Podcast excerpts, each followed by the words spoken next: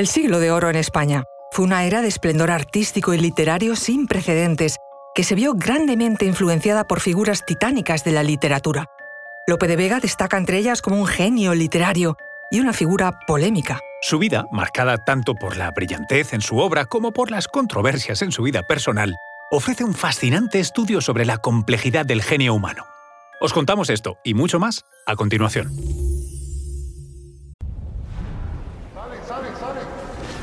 Conoce mejor al equipo que protege nuestras costas. Alerta en el mar, el jueves a las 10 un nuevo episodio en National Geographic. Soy Luis Quevedo, divulgador científico. Y yo soy María José Rubio, historiadora y escritora. Y esto es Despierta tu curiosidad, un podcast diario sobre historias insólitas de National Geographic. Y recuerda, más curiosidades en el canal de National Geographic y en Disney Plus. Lope de Vega nació un 25 de noviembre de 1562 en Madrid, en una España que se encontraba en pleno apogeo de su poder mundial. Creció en una época donde la cultura y las artes florecían bajo el reinado de Felipe II.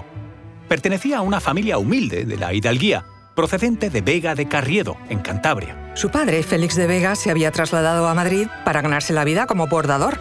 Era el momento en que Madrid se había designado como nueva capital del reino, en 1561.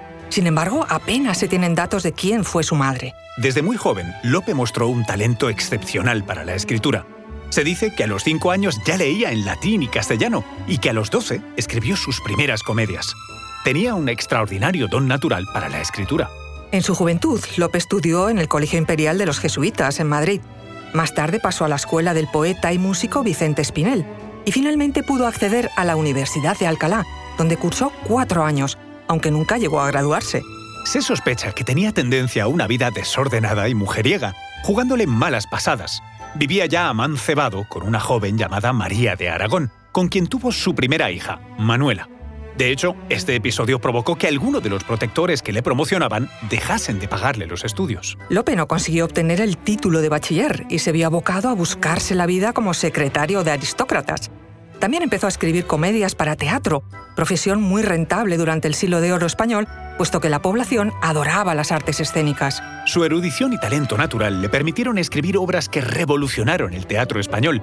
Su estilo innovador rompía con las rígidas normas clásicas del momento al introducir una mayor flexibilidad en el uso de la métrica y estructura de las obras. Esta reforma le valió el título de Fénix de los Ingenios y Monstruo de la Naturaleza por parte de Miguel de Cervantes, otro gigante de la literatura española. Lope de Vega fue además un escritor prolífico con una producción literaria inmensa. Sus biógrafos le adjudican la cifra fabulosa de 1.800 comedias, entre las cuales figuran las muy conocidas Fuente Ovejuna, El perro del hortelano o El caballero de Olmedo. Sin embargo, su vida no fue solo literatura. Continuó llevando una vida personal tumultuosa y apasionada que a menudo se reflejaba en sus obras. Tuvo varios amoríos conocidos, incluyendo relaciones con actrices de su época, como Elena Osorio, a quien dedicó ardientes versos bajo el seudónimo de Phyllis. Elena era la esposa de otro actor, y Lope de Vega pagaba sus favores escribiendo comedias para la compañía de teatro del padre de ella. La relación de los dos amantes terminó en un sonado escándalo.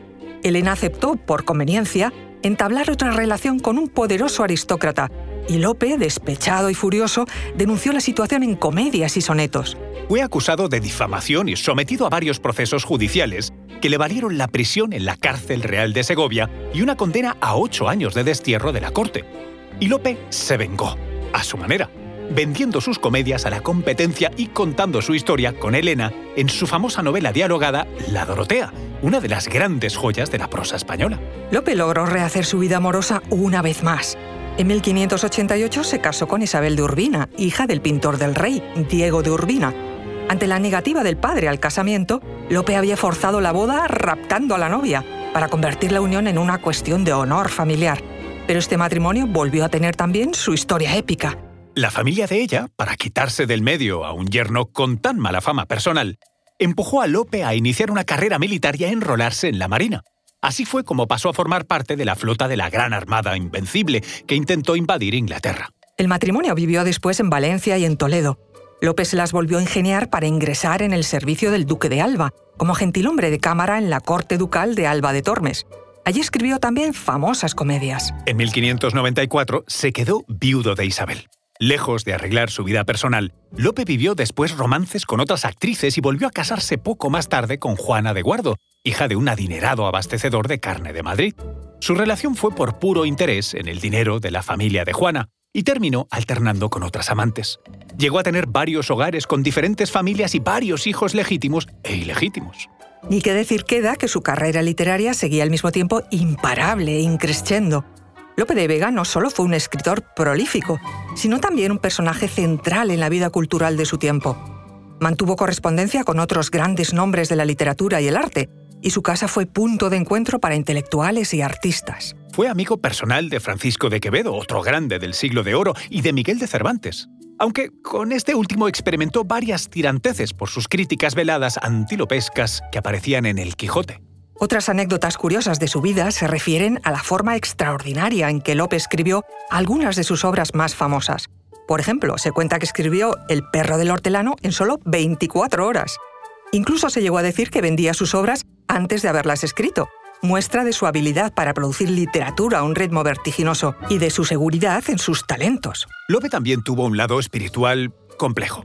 A pesar de sus romances y su vida bohemia, o quizás a causa de ellas, tuvo una fuerte crisis existencial provocada por las muertes de varias personas de su entorno. El giro definitivo fue en 1614, cuando se ordenó sacerdote. Su sabiduría fue muy apreciada por algunos altos prelados y llegó a ser miembro en el proceso de beatificación de Santa Teresa de Ávila. Sin embargo, incluso después de su ordenación, su vida amorosa y el hecho de que sirviera de secretario y alcahuete para el duque de Sesa fueron objeto de escándalo. De hecho, la Iglesia lo reprendió en varias ocasiones por no adherirse a su voto de celibato. En sus últimos años, la tragedia golpeó su vida con la muerte de sus seres queridos, incluyendo la de sus hijos y la de su amada Marta de Nevares, cantante y bailarina, con la que tuvo una apasionada relación durante más de 20 años, a pesar de su sacerdocio. A esto debemos sumarle el que se le cerrara el paso a sus pretensiones de cargos, honores y prebendas en la corte de Felipe IV.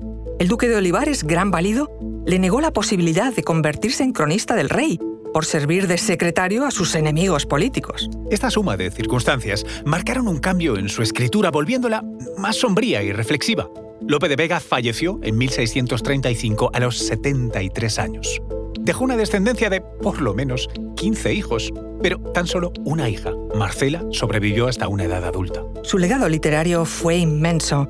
Sus trabajos no solo transformaron el teatro español, sino que también dejaron una marca profunda en la literatura mundial. Su vida, llena de pasión, talento y controversia, es un testimonio de la complejidad del espíritu humano y su capacidad para crear belleza, incluso en medio de la turbulencia. Su figura sigue siendo estudiada y admirada. Es un verdadero icono del siglo de oro español, un periodo brillante en la historia de la humanidad a la que contribuyó Lope de Vega.